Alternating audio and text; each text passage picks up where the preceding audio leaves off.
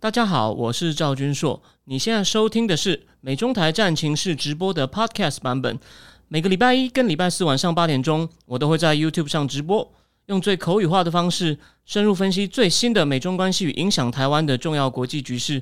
想要第一时间收看直播，记得在 YouTube 上搜寻并订阅我们的频道“美中台战情室”，也别忘了加入我们的 Telegram 群组，在我们直播与 Podcast 文字区都有连结，可以点进去哦。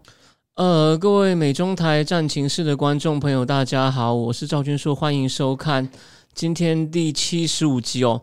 我们今天呢要来谈两个完全不同的话题，但是我跟各位保证，一个呢在短期内呢它的后坐力会很强，就是彭帅的事件。虽然表面上哦，昨天晚上他跟这个国际奥委会的主席巴哈，还有另外两个人呢，一个是选手委员会的代表，还有一个也是。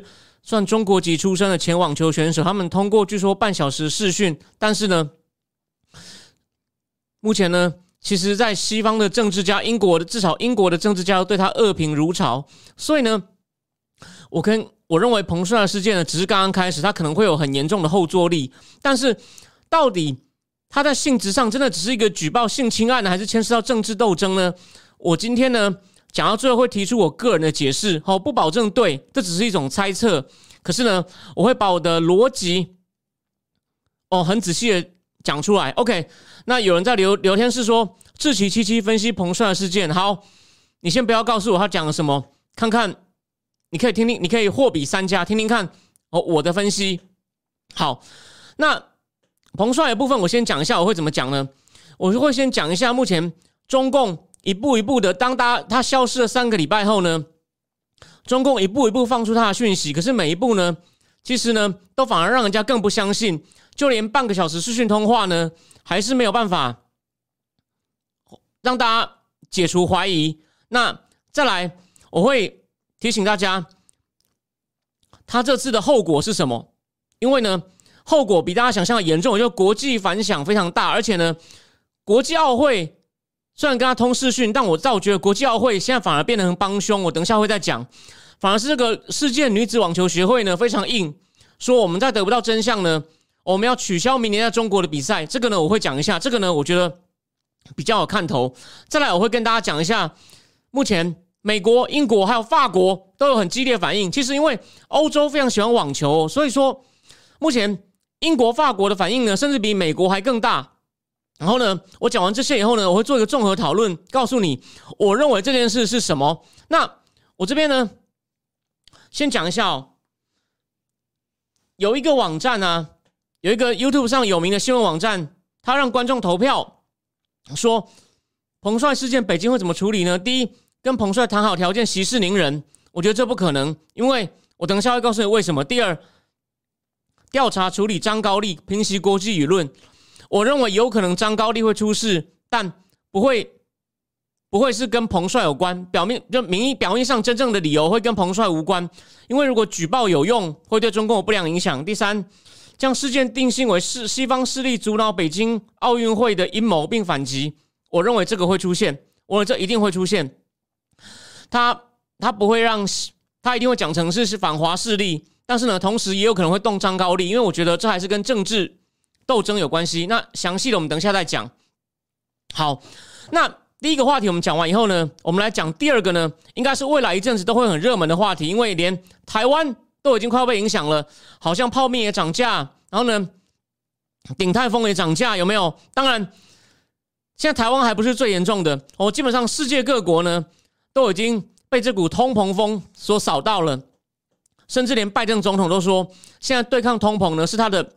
优先事项 （top priority）。那到底这个通膨呢？是像有些人讲的啊，暂时供应链塞住啊，暂时的油价高涨啊，然后暂时的劳工短缺啊，过一阵子就没事了？还是有一派经济学家认为，no，基于很多理由，它可能会变成长期性的通膨。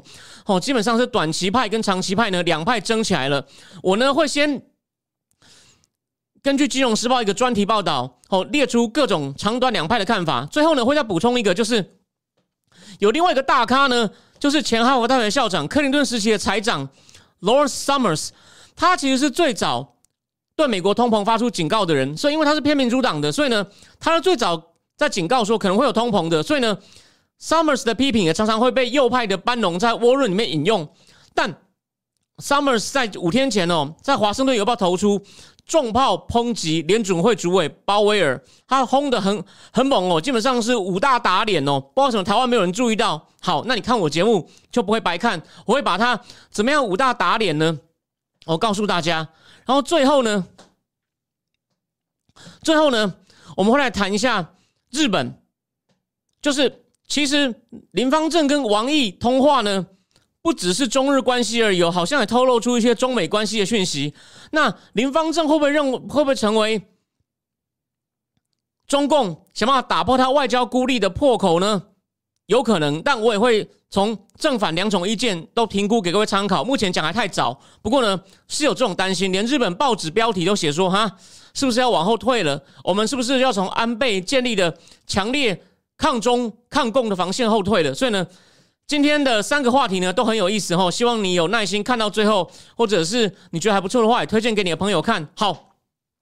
我们就现在讲第一个话题，彭帅实名举报三个礼拜之后呢，哎，开始连续四播放消息嘛，第一波先出照片，抱着一只熊猫，说是国宝，然后后面呢？有一张照片，里面有维尼，然后呢，再来放出他去吃火锅的照片。虽然没讲话，可是呢，那个影片拍的很清楚。可是呢，一直有人在讲今天的日期，还有人去拍墙上服务打扫的日期。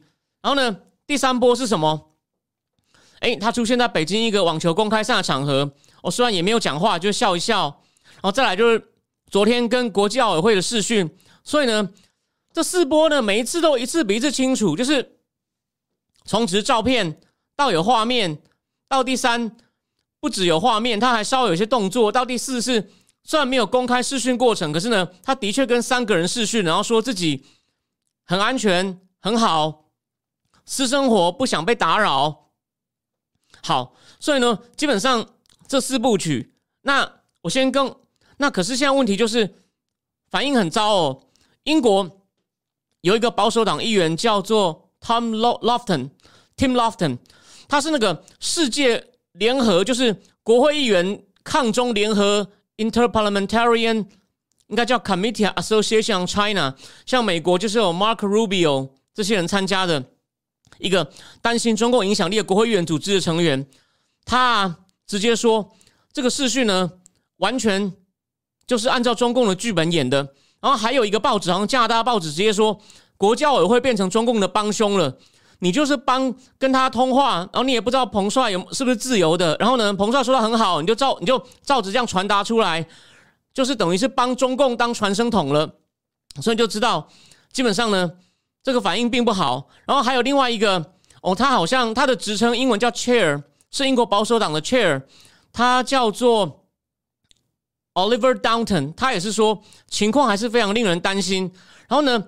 连英国的反对党工党呢，他的前排议员在英国细节今天没有时间讲，他们比较有分量的议员，就像我类似说，上礼拜那个美国六个议员来嘛，那其实有分量的议员呢，参议员有两个，有两个比较没有分量哦，类类似这样子，或有一个是中等，一个比较一个还很新科。那英国是叫前排议员跟后排议员，比较明星的讲话有分量叫前排议员。工党的前排议员呢，也咨询英国外交部说：“请问你们现在有去问中国中共怎么回事了吗？”所以工党哦也骂人了。那白宫呢也那个白宫发言人 Jan Jan Saki 也有也有提到彭帅的事情，所以美国也有些反应了。那法国外长更夸张哦，他在接受一个访问的时候直接说：“关于这件非常令人瞩目的事情，我只等一件事，等彭帅自己讲话。”他是。他呢，到底是被消失了吗？还是被禁止讲话呢？你们如果要中共要自清的话，最好的机会就是让他讲话。不然，如果呢，你就让他继续保持这种被消失的状态，就这是指他还没有看到，就奥委会视讯还没公布以前，他说，如果情况这样一直不明的话呢，会有很严重的，可能会引发外交后果。哦，他是用法文是 consequence，consequence。Consequence Consequence diplomatic，OK，所以你就知道这件事呢，在欧洲引起的反应比美国还更大。然后呢，基本上法连法文法文的这个最大报《世界报》也是问啊，彭帅去哪了？西班牙西班牙文的报纸也是问，全世界的体育界都在问彭帅去哪了。所以你就知道这件事基本上真的闹大了。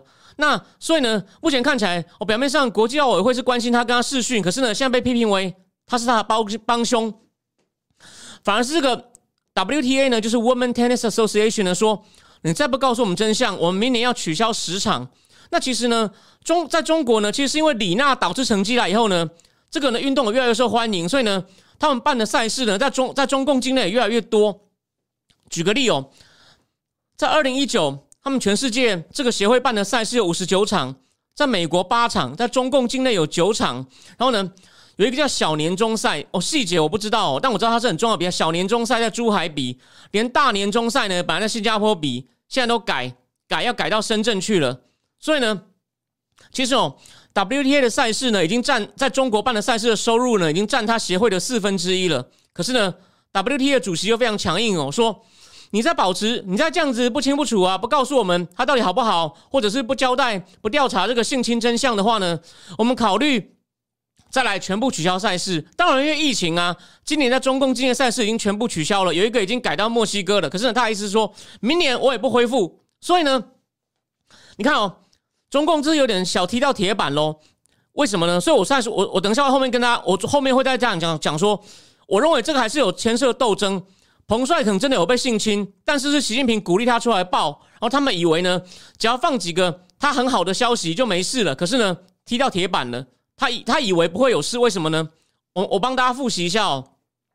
火箭队的总管 Mori 不是支持香港吗？就就被他的老板骂说，我们不应该涉入政治，所以火箭队基本上算跪了。然后呢，英国兵工厂不是个土耳其球员批评中共虐待新疆人吗？兵工厂也跟他切割。所以呢，中共以为啊，你看更大的体育赛事，美国 NBA 还有英超英超都贵了，你 WTA 算什么？结果没有想到这次呢，踢到铁板了。那我认为就是因为习近平身边都是草包哦，这是毫不意外的草包团队会有的表现。所以呢，所以呢，重点就是，然后再来回过头来，所以现在情况是什么呢？英国呢？其实哦，不光是彭帅事件哦，他们这礼拜四哦，还有议员要质询那个新的外交部长，就是那个态度对中共很强硬的，虽然他的强硬态度似乎并没有得到首相官邸的支持，因为首相官邸还有国家安全顾问啊是非常轻中的，说我们只希望，我还是我们不能阻挡中国崛起，也不能够否认中国崛起哦，只是呢，我们希望中共崛起的时候能够守一点规则，这也是很衰精哦。但重点是什么呢？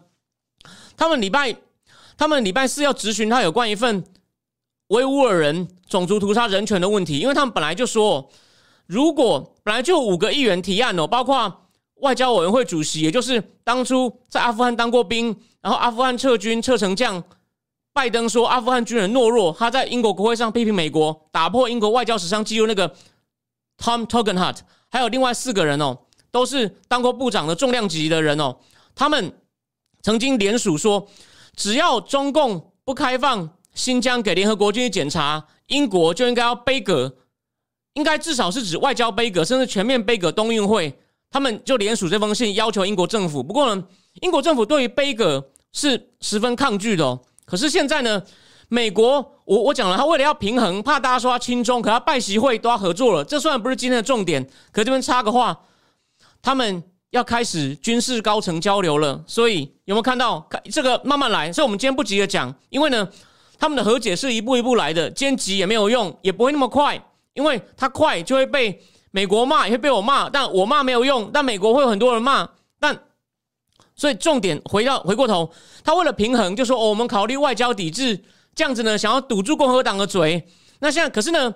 还是有点小用了，因为外交抵制中共还是会小小的失面子，虽然没有到大大失面子。所以呢，像美国喊外交抵制了，英国压力就大了。英国如果不跟呢，Boris Johnson 会被同党的那些反反共的议员骂死。虽然说是同党的，可是呢，对吧？英国也是有这种讨厌中共、警觉中共的，所以呢，他现在可能被弄到基本上被先进国家哦，G 七，甚至连日本也也被问了。那日本外长还是目前还说，以日本利益，我会做最周全的考虑。可是呢，这个这个风已经起了，我认为这是习近平当初可能没有算到的。而且呢，如果情况继续闹大，继续失控啊，甚至国际奥委会不是也放话了吗？说我考虑取消冬运，就是因为这样，他赶快跟他试训。可是呢，试训的过程太照中共的剧本演，所以奥委会哦有点弄巧成拙。所以呢。第一，这件事还没有完，可是呢，真正重点在哪里？我刚刚讲了嘛，他不是让大家投票，认为三种情况什么收场，叫彭帅息事宁人。我认为不会，因为就是故意叫他出来弄的。你有没有想过一件事？彭帅是有身份地位的人，如果张高丽性侵他，他应该可以从私下管道去处理，私下往上告。他为什么要这样写在微博上，弄到全世界都知道呢？这就是要羞辱，这是要羞辱江派。为什么？因为习习。还在跟江斗，我我我为什么？我这边你不要，这不叫歪楼。我要提醒各位哦，在拜习会之后，中共也公布了第三份历史决议。虽然都要吹捧习，可是呢，大家本来预料到他会贬低江，跟他会贬低江泽民地位，就发现没有，发现没有，这可能就是一种妥协，就是我可以不贬低你，但是呢，你千万不要跟我公开权斗，就算我把你的利益，把你害你损失钱，哦，害你的利益受损。你也不要跟我斗哦，我也许文字上可以让一点哦，不要把你贬低，还是让你维持一个意识形态的神主牌，but 不要跟我斗。那当然，他也不是光讲好话而已，他软的软软的，就是我在决议里面不贬贬低你的地位，硬的呢就是张高丽。你看哦，他每次把彭帅这样弄出来呢，我觉得他不要求大家相信，他只要求大家持续关注，一步一步加码。你每一次加码，吼他，大家就会问说你怎么不调查？西方不调查，这就是在羞辱张高丽，就是你，然后呢，就是这样，就是一一直敲打你，就是让你非常的丢脸。我认为他是故意的，为什么？我再讲一次，以彭帅的地位，他不需要这样实名在微博上写，而且一写全世界就知道了。你说二十分钟就被删掉，二十分钟够长了好吗？所以呢，没有习近平的默许。我认为不可能，所以一定有习近平的默许，就是跟江派讲，我手上有把柄。当然，他为什么决定利用呢？我觉得很简单啊，你不能挑江派的主力，那主力不就万一对干，一起把共产党干倒了怎么办呢？你找一个比较边缘、比较安静的，这样比较好，对吧？就是看你敢不敢呢？我先敲你旁边最小只的。哦，最安静，看起来最低调，天津帮的一个人。然后呢，你敢跟我斗吗？然后呢，国外有疑虑，就一点点放出来。但我我们再回忆一下嘛，你有没有想过一件事？他这我要提醒你，这是关键哦。今天这是这是我要讲的亮点哦。虽然他第一次放照片的时候抱着一只熊猫，意思好像说我被国宝控制，照片里面有维尼。哎，他不是自己放的。如果他是自己放的，或者是托朋友放的，那你可以说他在暗示。那是那是挺央视的人放出来的，是官方管道放出来的，所以他故意的，故意露一点线让你去猜，就是要把这话题让你烧。他故意露一点破绽，然后呢，在火锅店吃东西呢，也是也是官方放的，但破绽都太多啊。理论上，朋友帮你们边吃饭边录，应该很开心，没有人看镜头，然后大家好像很好像是被偷录一样，怎么可能？然后呢，其他讲话声也不清楚，只有日期最清楚，就是。其实我觉得是习近平的幕僚跟他讲，你就故意放几个消息让他骂没关系，大家越骂兴趣越高，张高丽就越丢脸，江派就越害怕。然后呢，所以呢，我们每一步就是引起西方的兴趣。然后呢，真正受害的是张高丽。反正，但他们算错一件事，他们以为 WTA 不敢反弹，其他国家他可能毕竟拜，他们也没有想到拜登为了平衡喊出外交抵制。哦，虽然。这只是面子问题，所以你看嘛，虽然说他们有点失算，可是他们吃的也是一点点面子而已。可是呢，把江派彻底弄下去，不要在习近平登基前挡路，我认为这比较重要。所以呢，而且他当初也没有算到连面子也会失，他本来以为被骂一骂而已，这是小事。那奥运会现在是没有想到这个面子会失到奥运会，他本来以为只是短期被西方骂一骂，这怕什么？他们早就习惯了。但是呢，就是拿牺牲一点点东西赚大一点哦，这是这是我的诠释哦。那那是那是那是那是这是这是我的诠释。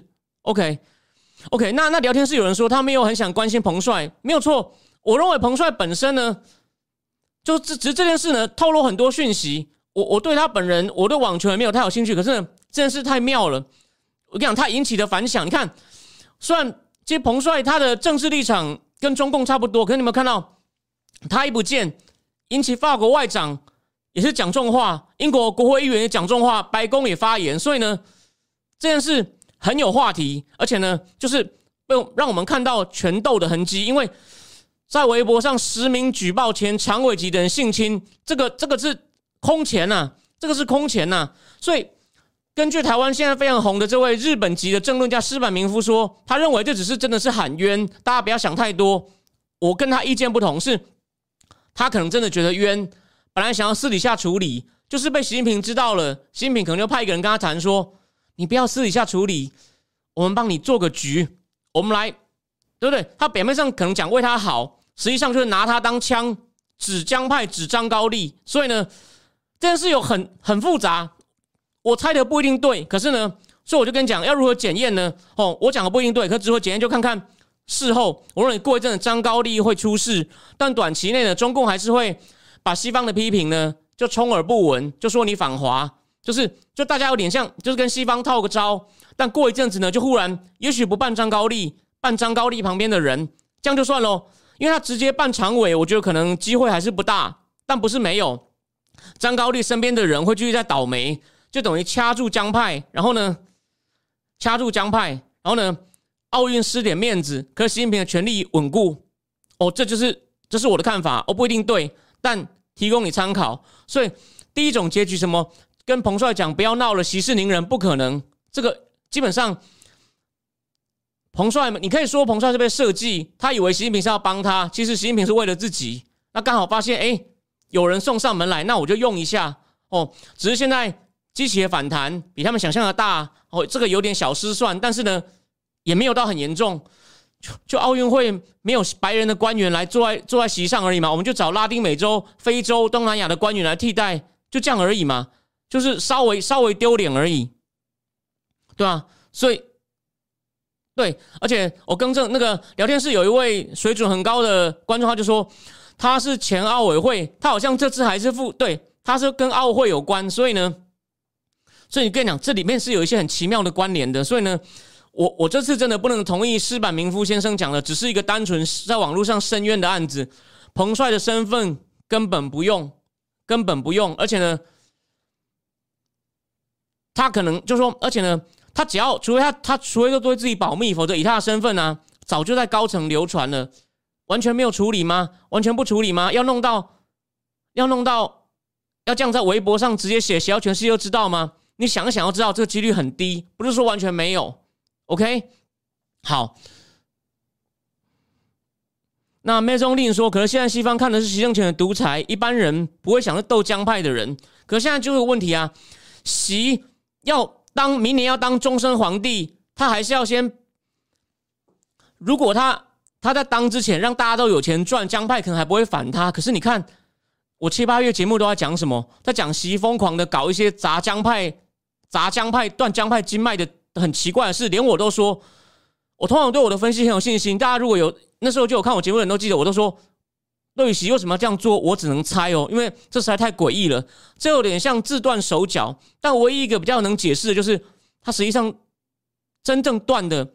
直接断的是江派的手脚，当然江派断也会影响到中共的国力，只是他已经不在乎了，他就是要先把江派压下去，他才能够保证他顺利当皇帝的时候不会被推翻，或者甚至不会被毒死。OK，好，第一阶段暂时先讲到这边，有什么意见大家可以在聊天室里面留言。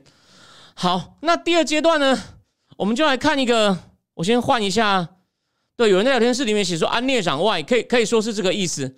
它外呢有一点失控，但不严重，所以呢，我认为还是一个很划算的买卖。我先换一下标题。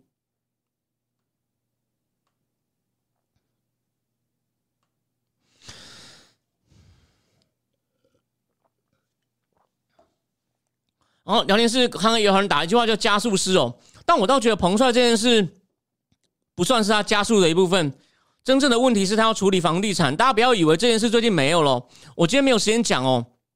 法文媒体还在跟，法文媒体还引用了标准普尔分析师的说法，说细节我还没看完呢。他只是说标准普尔的分析师说恒大破产只是早跟晚，那现在呢，只是比我想预测的晚了一点，所以大家继续看，我会是是会帮大家跟上。那我们现在。我们来谈一下这个，我们来谈一下这个通膨。我们来谈一下现在最热门的话题——通膨。那我们先来看一些数字哦。美国的通膨，我前面节目讲过了。哦，英国十月的通膨率呢是四点二，已经超过原来英国央行的预期的一倍哦，也是英国十年来最高。德国十月的通膨率呢，跟去年这些都是跟去年同期比的数字哦，是四点六。两德统一以来最高，而且预期呢，德国到十二月通膨会超过百分之五。美国十月是六点二，跟去年十月比，九月跟去年比是五点四，所以一个月比一个月跟去年比都高哦。那美国是三十年来最高，跟德国也差不多了。那你就算你不跟去年比，跟每个月之间比呢，九到十月之间上升零点九，八到九之间上升零点四。你不要看零点九、零点四不多。一年有十二个月，这样上去法，一年就大概上升十趴，哎，也不小了，好吗？然后呢，美国劳工统计局也指出呢，现在这物价上涨呢是遍及各个经济部门哦，不是只是一两种东西哦。那主要的起因是什么呢？当然大家也知道嘛，能源上涨，但美国还有什么呢？食物、二手车、卡车、新车都上涨了。然后呢，如果看能源物价指数呢，跟九月比。跟上个月不是去年同期哦，四点八。如果是汽油呢，涨了只跟上个月比涨了六点一。那能源物价跟汽油如果跟去年比呢，能源物价涨了三十，汽油涨了五十，很恐怖吧？所以拜登政府也急了，说扭转这个涨势呢，是现在政府的优先事项。哦，他还之前还做了一个很好笑的事情，他还请这个 FTC 哦，联邦这个 Trade Federal Trade Commission。这个 trade 不是贸易哦，就指各行各业。联邦商业委员会呢，调查美国大石油公司是不是有不当囤积啊、不当不当的市场赢取暴利的行为。他发现这些石油公司的获利很好啊，发很多股利啊。但这种真的很像是这做个表演。这种调查旷日费时，等你调查完，美国通膨可能就爆了。是这是好几年的事情，所以呢，这真的只是个做做样子。可是你就知道他急了。然后呢，他还说这个东西。你先听我讲，他还说，国会应该要尽快通过一点一点七兆的开支法案，因为他说有十二十七个诺贝尔经济学奖得主认为就会舒缓通膨压力。诶，这不是要撒钱吗？怎么会舒缓通膨压力呢？这个今天先不谈，因为这个谈要谈很久。但我也不知道什么有十七个通诺贝尔奖得主说这个会舒缓通膨压力，我不知道这这个是他从哪里来的，我还没有看到其他新闻，这我可能要去做一些功课哦。但重点来了，当然了，共和党议员不同意。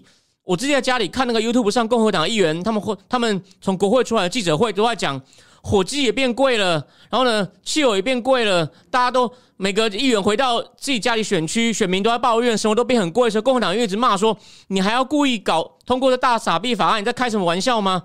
还有，当然那个民主党的温和派西维吉尼亚的 Joe Manchin，他也是一直在讲啊，哇，通膨这么严重，你确定你要这样一下子一点七五兆？哦，叫我参议院，叫我吞，叫我投你吗？那如果通膨一发不可收拾怎么办呢？OK，那所以呢，你就知道，你就知道现在情况呢。他认为赶快通过这个法案，重新搞基建，哦，补助一些人育儿，能舒缓通膨。诶，可是立即的是会有撒钱的问题，但到底是不是马上要撒钱呢？这我到最后才讲。这个呢，我最后会做综合讨论，内容我有把握，哦，不会。我不会让你失望哦。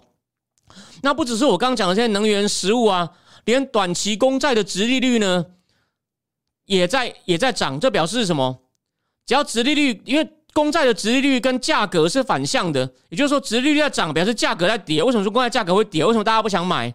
因为尤其是短期公债，因为你通膨高，我买公债，我买公债，那那可是我还本付息的时候，如果利率是三，我额外拿到百分之三的利息，通膨变五，那我不倒亏二。所以只要通膨一高，短期公债就没有人要买，价格跌，殖利率就高。所以你看，金融市场也开始在反应了。所以呢，从各种迹象看起来，短期内通膨严重没有问题，只是这个通膨会持续吗？所以问题问题就来了，问题又来了。当然联准会紧张了，所以他说本月要开始缩减，目前之前是每个月一千两百亿美元的这个就是量化宽松的资产购买计划。那联准会的主席跟副主席就强调，只要全球供应链的断裂经过调整，还有美国劳动市场不要那么紧张呢，通膨会开始减缓。真的是这样子吗？那目前呢，就是这些中央银行家、中央银行家，还有经济学家，还有这个政客呢，他们分成两派。那我们先来，我们先来介绍一派，当然就是认为是通膨是暂时的。我们先介绍暂时派的观点，然后完了以后呢，再介绍长期派，说你不要开玩笑，这个通膨可能会是长期性的哦。我们一个一个来介绍。暂时派代表性是国际清算银行的报告，这个组织成立很久了，总部应该在在维也纳，它是各国央行我一起开会，它其实。一开始应该是个私人组织，并不是一个正式的政府间组织。可是呢，来开会的都是各国的央行代表，协调央行各国央行面对的问题，协调出一个比较统一的金融政策。简单说就是这样子。台湾有一本书讲它历史，翻译的很好哦，我还没完全看完，但我看了前面一个一些部分。国际信用银行有两个人合出一篇报告，他们认为啊，为什么会有短？为什么会有通膨呢？就是因为疫情引发的供应链断裂。造成货品供应上的瓶颈，比如说港口拥塞啊，制造业的很多零组件缺货啊，疫情而封城造成缺工啊，还有制造商囤料。这个台积电不是有讲吗？他们怀疑一些制造商发现有缺缺货，供应链紧张，就开始提前订货囤料。但这两个国际信创银行的经济学家就认为啊，只要这些问题有解决，物价就不会涨，甚至会开始回跌。所以呢，他们他们的他们认为要怎么解决呢？只要政府能确保民众跟公司不会形成通膨持续的预期，然后呢，如果他们形成预期，就会要求加薪。所以只要这个不发生呢，就没事。而且他们认为，目前有没有证据发现民众跟公司都已经形成通膨预期呢？没有。而且呢，就算有一点点，如果加薪只有一点点呢，是好事。因为呢，在疫情发生以前。通膨的预期太低，就全世界都变得像日本了。我们今天最后也会谈一下日本的情况哦。日本一直是一个英文叫 outlier，就更加不一样。那目前呢，还是这样吗？我先不讲，我会我最后再告诉你。基本上呢，它还是比人家慢，好不过看起来总算好像有点追上的迹象了。哦，麻烦你耐心听我讲到最后。然后 IMF 的首席经济学家是个印度裔的，他叫做 Gita Gopinas，他也他也认为啊，央行要小心处理通膨的问题。他说的小心不是说通膨很严重，你要赶快处理，而是说你不要太快就就去升息，把通膨打下去。因为呢，我们已经有太长一段时间都担心物价太平稳都没有通膨，只要没有通膨呢，经济通膨太少对经济也不是好事。所以呢，不要现在通膨一涨就那么紧张，想要把它打下来。啊，为什么通膨？长就通膨现在太大，当然不是好事。可是呢，如果长期都没有通膨，也不是好事。我等下会解释这个理由给你听。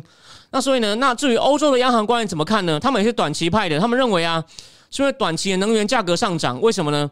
因为有暂时的天然气短缺，还有今年秋天的这个风力不足，所以呢，天然气缺的时候，风力也补不上。还有俄罗斯跟乌克兰的紧张呢，也造成天然气也暂时有一些供应短缺的问题，这是政治造成的。所以呢，这都不是长期的。所以呢。欧洲央行总裁就那个法国女生 Christiane Lagarde，她不赞成现在就升息哦，因为她觉得这只是暂时的。我们好不容易有有一点通膨，干嘛把它打下去呢？我们不是期待通膨一阵子了吗？然后有一个咨询顾问公司叫做 Oxford Economics 的经济学家，他也认为啊，有三个 P 哦，大家不要想歪，有三个 P 可以防防止物价跟薪水的持续上涨。第一个叫 Pricing Power，就是厂商没有那么强的定价能力。因为你定太高，民众就不想买，所以呢，pricing power 还有呢，productivity 就是呢，生产力会增加，生产力会增加，生产力其实目前都在都在上涨，所以呢，你成本不会增加，所以你也没有要调涨的压力。还有呢，part 第一个是 pricing power，第二个是 productivity，第三个呢是 participation，就指劳动市场参与率。他说这个呢，随着疫情趋缓也会回升，所以呢，这三个 P 只要发挥作用呢。物价跟薪水呢不会一直上涨。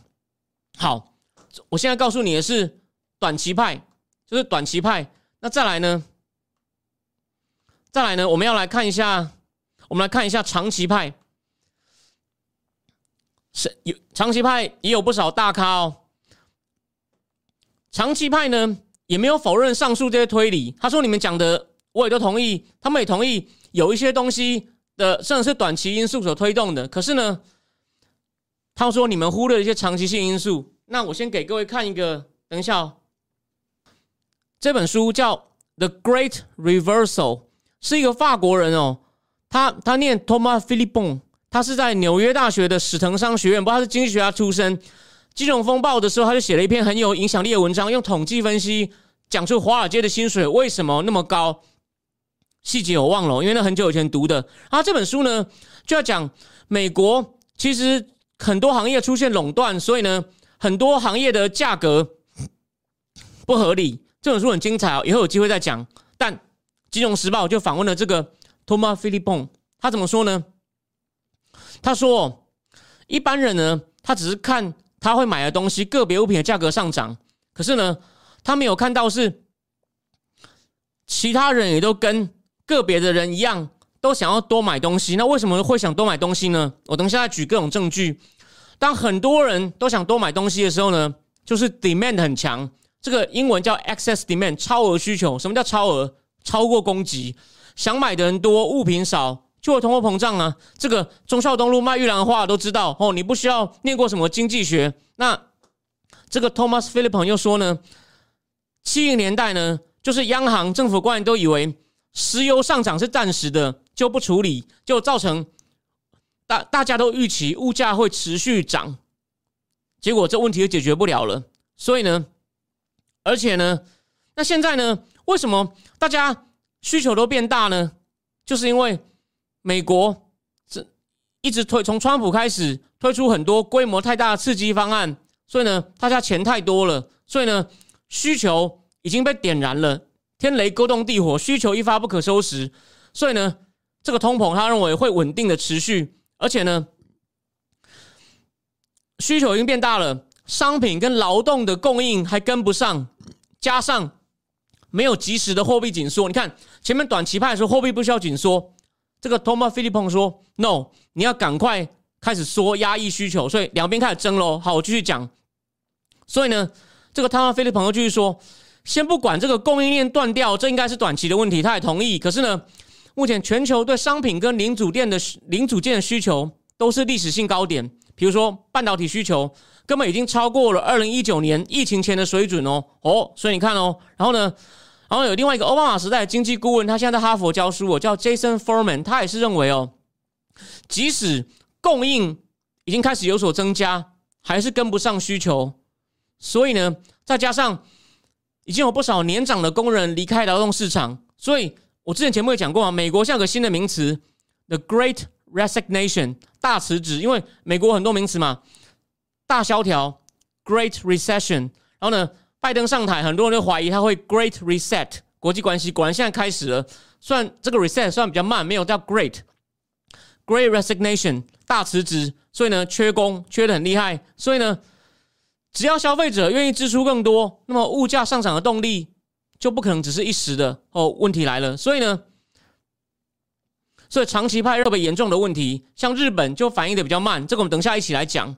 所以呢，长期派的经济学家还是呼吁。美国还有各国的央行赶快升息，哦，尤其是美国要减少资产购买的规模。但欧洲其实有这种量化宽松，而且呢，他说要提醒大家，你央行说要控制物价啊，你要让民众相信你有能力控制物价，啊你要花很多时间才能够让民众相信。但是呢，要让民众不相信你很容易，所以你不要等通膨开始正式失控啊，你那时候就要再来打，就太慢了。所以呢，长痛不如短痛，要赶快处理。所以，到底现在央行能够做出多可信的宣誓，用多强的力量打击通膨是关键。所以，最后又有一个伦敦政经学院的经济学家，他叫 Ricardo Race，他说：“如果你央行只继续看这个就业、失业率，还有金融是稳定，就是银行有没有够多的钱可以用提供融资给银行的话呢，而不是注重通膨的话，人民会对央行失去信心。人民只要对央行失去信心，他只要预期会有通膨，就会要求加薪，一加薪。”企业的成本也高，然后呢，物价也会继续被往上推，这样呢，货币又不值钱了，就变恶性循环。加薪，物价上涨，物价再涨，人民又要求加薪。拉丁美洲以前的那种通货膨胀就是这样的。当然，现在的情况会弄到恶性通膨，或者是像七零年代物价上涨百分之二十几帕，应该机会不大。可是呢，物价涨那么多的时候是很夸张的。我举个最极端的例子，极端的不是说美国会变降哦。大家就记得现在那个前年疫情开始前最引人瞩目的故事，日产的董事长卡洛斯高恩。他不是躲在乐器盒里面，坐上私人飞机逃去黎巴嫩吗？因为他觉得日本司法迫害他。他以前年轻的时候住过巴西，他也在巴西工作过。他说，在巴西恶性通膨的时候呢，在餐厅点菜，点完就赶快结账，因为你吃完饭可能价格又涨了。这就是，这就是恶性通膨，就是恶性通膨。好，我继续说，我们想到刚没了，我不知道。好，那。到底，到底呢？这两派讲的谁对呢？我现在要提供你更深的证据哦。到底谁对呢？现在呢，因为各国都有通膨嘛，我一开始就讲了嘛，所以呢，美国比较偏左派支持民主党的有些经济学家，有一个叫 Dean Baker，还有那个诺贝尔经济学奖得主 Paul Krugman 就说，欧洲没有新没有这种很大的开支计划，一样通膨啊。所以呢，拜登的政策没问题，大家不要怪拜登哦，他已经够可怜了。但是问题是。经济学家提醒我们哦，美国的通膨还是比欧洲的高，而且要提醒我们，通膨数据不应该跟去年比，为什么呢？你跟去年比，每个国家那时候有的国家在封城，有的国家没在封城，所以呢，去年是很特殊的情况，跟去年比不准，要跟前年比。美国目前的通膨数据，如果跟今年十月跟前年十月比，涨了七点五哦。那如果是欧洲其他 G 七国家呢，跟两年前的比呢，他们的通膨目前呢，大概在。四趴五趴，所以美国再怎么样都比人家高两趴，所以呢，美国就是特别高。OK，所以呢，所以呢，美国为什么会额外多两趴呢？就是因为这种太大的刺激政策哦。美国的财政赤赤字呢，因为川普出一个刺激计划，拜登出一个 American Rescue Plan，现在第三个基建计划也过了，但还没开始丢钱，因为已经美国已经丢两个了。美国财政赤字呢，已经占 GDP 的百分之十四哦。然后呢，根据美国的国会预算办公室，这个办公室。非常有权利哦，所以为什么拜登的一点七五兆在众议院过了？为什么能过？关键就是连民主党的温和派都说，你要确定这些支出都有相应的、相应的预算钱能够进来，我才愿意同意你拿这些钱花出去。那这些钱怎么来？国会预算办公室要提出报告，后来他们提出报告说，拜登政府的裁员没问题，民主党内的温和派才愿意投。那重点来了，那国会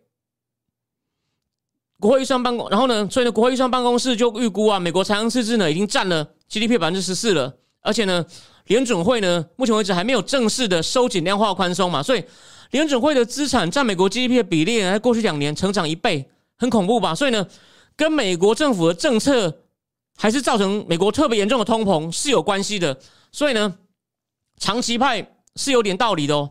好。那再来，而且呢，就是因为这种太宽松的政策，造成美国零售业的景气大好，所以呢，再要讲这个关键数字喽。这个就是支持长期派最有力的论点。因为疫情，所以服务业你不能出去吃饭哦，不能出去逛街哦，服务业的支出减少。可是耐久消费财的支出支出大增，什么耐久消费财？电器、家具这些东西。所以呢。二零二一年第二季的耐久消费财的支出比二零一九最后一季高了三分之一，耶！这样一季一季比会高三分之一，很夸张吧？就算有季节性差异，高了三分之一，这根本不大大超过了趋势线。然后呢，对吧？其他经济体也没有这种现象，所以你们看到，因为耐久消费财的需求大增，造成全球供应不足的情况更严重，也让通膨开始，你这边拉太高，也就带动其他。没有直接影响的部门，通膨一开始提高，哦，一把火燃烧到其他地方。当然了，需求大增也不是完全没有好的效应，会会让经济复苏加快。所以美国经济复苏是还不错。所以拜登一开始为什么民调还不错，就是因为一开始经济还不错，而且呢失业率降低，这也是实话。可是呢，这种情况持续久了，就会反映在通膨上，这样呢低薪家庭就会受伤。拜登口口声声说我只对富人征税，可是通膨严重，对低薪家庭来说就是一种征税。所以呢，如果因为通膨造成有加薪的话呢，那加薪、通膨、加薪、通膨这种往上升的螺旋就可能会出现，所以情况不太妙。美国政策过头了。好，最后再讲一下，我说了，可能他也很想，他也很想要当联准会主裁的前财长 Summers，他前哈佛大学校长，他在华盛顿邮报投书讲，鲍威尔八月在联邦联准会的那个固定开会的地方，在瓦尔明州的 Jackson Hole 杰克森洞开会的时候呢，说有五个理由。我认为通膨值暂时大家不用担心。这个 Summers 就说：“我可以告诉你，现在你讲这五点，经过两三个月全都不成立。”好，我们一个一个看。他说：“鲍鲍威尔说，目前八月的时候，他说通膨只是因为少数行业，现在扣掉食物能源的大宗商品，跟去年比涨了百分之十二。联准会的价格指数，各种价格指数呢，也都创下历史新高。所以只有少数吗？错。第二个，鲍威尔说。”二手车或耐久消费财价格涨幅已经控制住。他说：“哪有？十月二手车跟去年比涨三成，新车涨一成七，家具耐久消费才跟去年比也涨超过一成。所以第二点，第二个打脸。第三，鲍威尔说，目前看起来还没有薪资上涨引发通膨的证据。可是呢，Lawrence Summers 提醒我们，美国的缺工率还有辞职比率都创下新高，从食品业到投资银行。”换工作的人很多都拿到双位数的薪资上涨，所以呢，连联准会自己在追踪的一个叫薪资成本指数也是大幅提升。第三个打脸，第四个，鲍威尔说目前还没有形成对通膨的预期，但他演讲时大家对通膨预期之后的通膨是二点九，这个月最新的通膨预期是三点一了，这么快要多了半个百分点，你看这不是问题吗？还有目前消美国的消费者信心指数十年新低，为什么？怕通膨，所以预期也开始形成了第四个打脸。然后第五个，其他鲍威尔说，其他国家的物价好像开始跌的趋势。他说哪有？你看现在德国也在涨，我刚刚有讲了，连日本都有通膨，这个我等一下再讲。油价还在涨，而且市场也不预期预期油价会跌，所以你看五个打脸。然后他又提出一些建议，跟我前面讲的很像，所以我就不重复了。然后呢，我讲到通膨的时候呢，我讲到这个。通膨的时候呢，就很多人说那日本情况，所以我今天要特别最后一段要先讲一下日本。那当然，聊天室有人问说通膨会怎么影响国际格局哦？你不要忘了，二零一一年阿拉伯之春会爆发，那么多国家抗议，推倒好几个独裁政权，背景就是粮食价格增高，民众就不满，执政党很容易下台，因为都怪执政党。这就是这最影响的政治效应，对吧？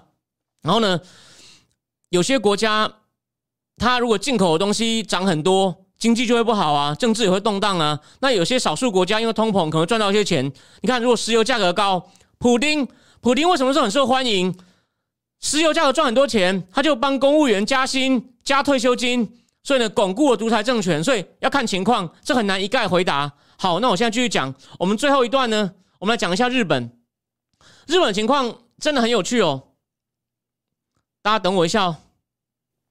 好，日本呢，基本上呢还是个落塞背或 outlier，它的十月物价呢跟去年同期比只涨零点一，它几乎等于没有涨。如果扣掉能源跟食物呢，还跌百分之零点七，听起来好像没有救喽。然后呢，但是呢，它进口的能源啊、大宗物资啊、晶片啊一样会上涨啊。问题是，哎，就是日本独特性了。他的公司跟消费者应对原物料、能源、晶片上涨的方法跟人家又不一样，所以日本真的有独特性。虽然好像有开始慢慢改变，我我参考的是《华尔街日报》，但今天我后来又看到有一篇日经的，我还没看完呢，我可能下礼拜或下一节帮大家补上哦。比如说，美国因为物料涨，那终端商品就很快 A 公司的调涨。日本叫那个叫 A U N I O N 超市呢，它竟然。把自家的食物类产品，比如说面粉、美乃滋、意大利面，他还是决定要年底前不涨，他自己吸收，因为他太怕一涨消费者就不来了哦。然后再来无印良品的母公司，他竟然在七月到十月，你知道他干什么吗？他对一百九十项产品减价，哎，为什么？比如说有一项叫羽毛枕头，因为他知道很多人会在家工作，他竟然减价六美金，减掉四成。就公司发言人说，很多纤维类产品，包括羽毛枕头，销量在九月、十月都上升。他宁可减价多卖一些，你就知道日本的经济泥沼有多严重。所以呢，反正这种情况的后果就是呢，产出跟薪水非常缓慢的成长。假如物价不涨呢，什么叫后遗症呢？公司没有办法知道哪种产品需求强劲，也就是说，因为价格是一种反映市场运作的讯号，反映供需嘛。你如果物价不涨，公司就不知道什么产品好卖，没有办法进行相应的投资，人力也没有办法流向热门、生产力更高的行业赚取更高薪资，所以你看，就变一滩死水，有没有恶性循环？所以呢，到今年第三季哦，日本的经济规模跟疫情前相比呢，少了百分之四点一耶。你看日本的饼在缩小，恐不恐怖？不像美国是还扩大了百分之一点四哦。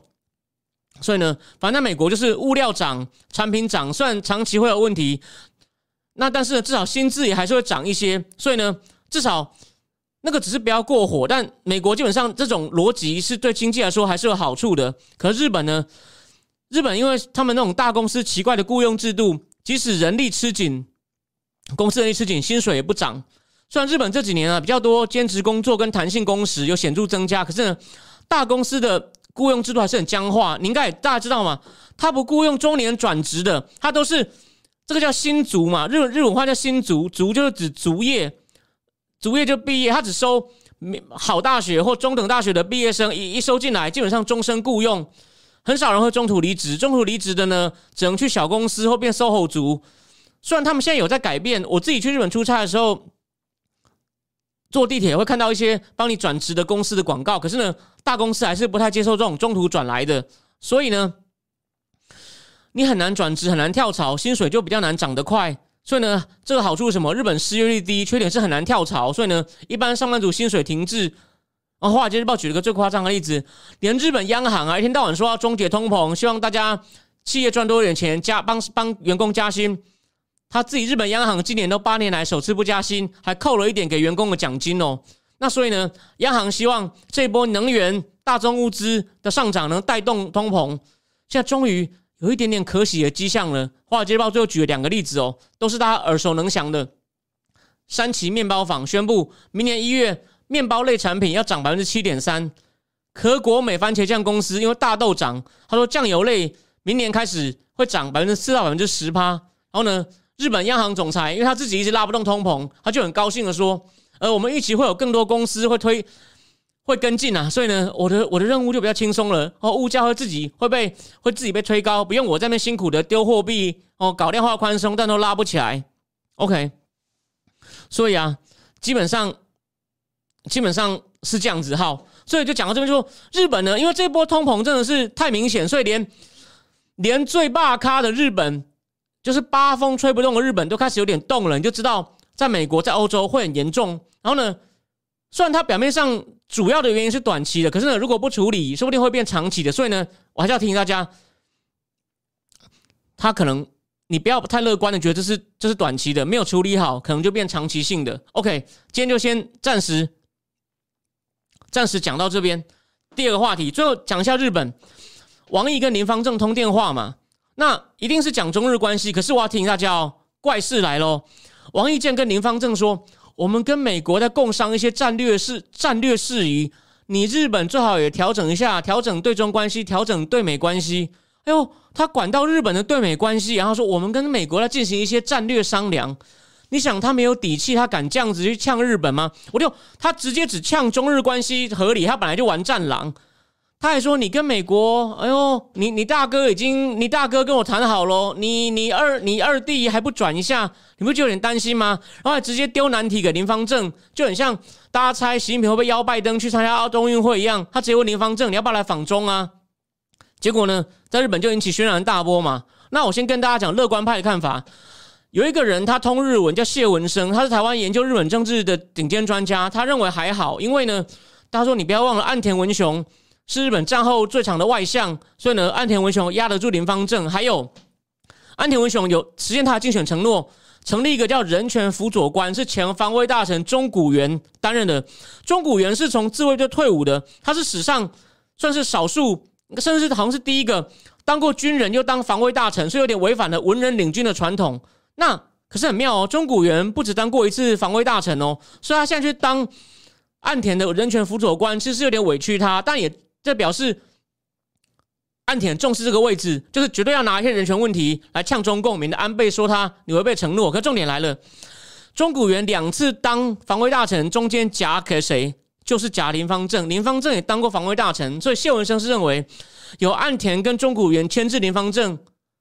林方正应该不敢造次，反正他只是要找一个中共比较能接受的人，把一些两方的关系管理好，并不是要全面转向。哦，我认为这个说法还算有道理，所以我们可以继续看。不过呢，中共很明显的在聊林方正，因为林方正当过那个日华议员友善友善协会的成员。当然，这个谢文生也提醒我们大家说，这个日华议员就是交流协会的成员，里面也有一些是也有一些是亲台派啊，所以这不冲突啊，所以大家不要那么紧张。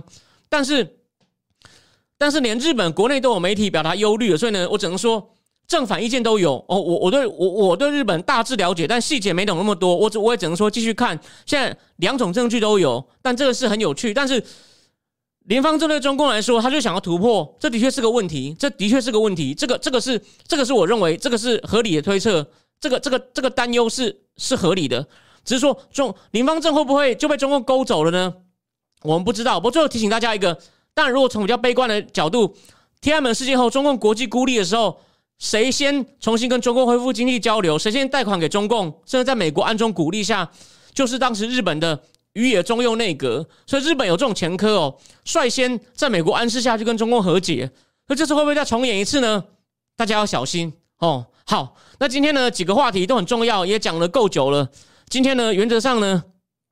对，就先讲到这边。我提供各种证据跟逻辑，让你判断。哦，彭帅的问题还没完全确定。通膨呢，我认为长期的隐忧是存在的，大家要小心。哦，我认为证据很充分，美国的政策太过头了。那日本的情况呢，正反的证据都有，所以还难以判断。但是有，但是呢，就是要保持警觉就对了，也不能太乐观。哦，就是那些认为他会被牵制住的论点呢，我认为。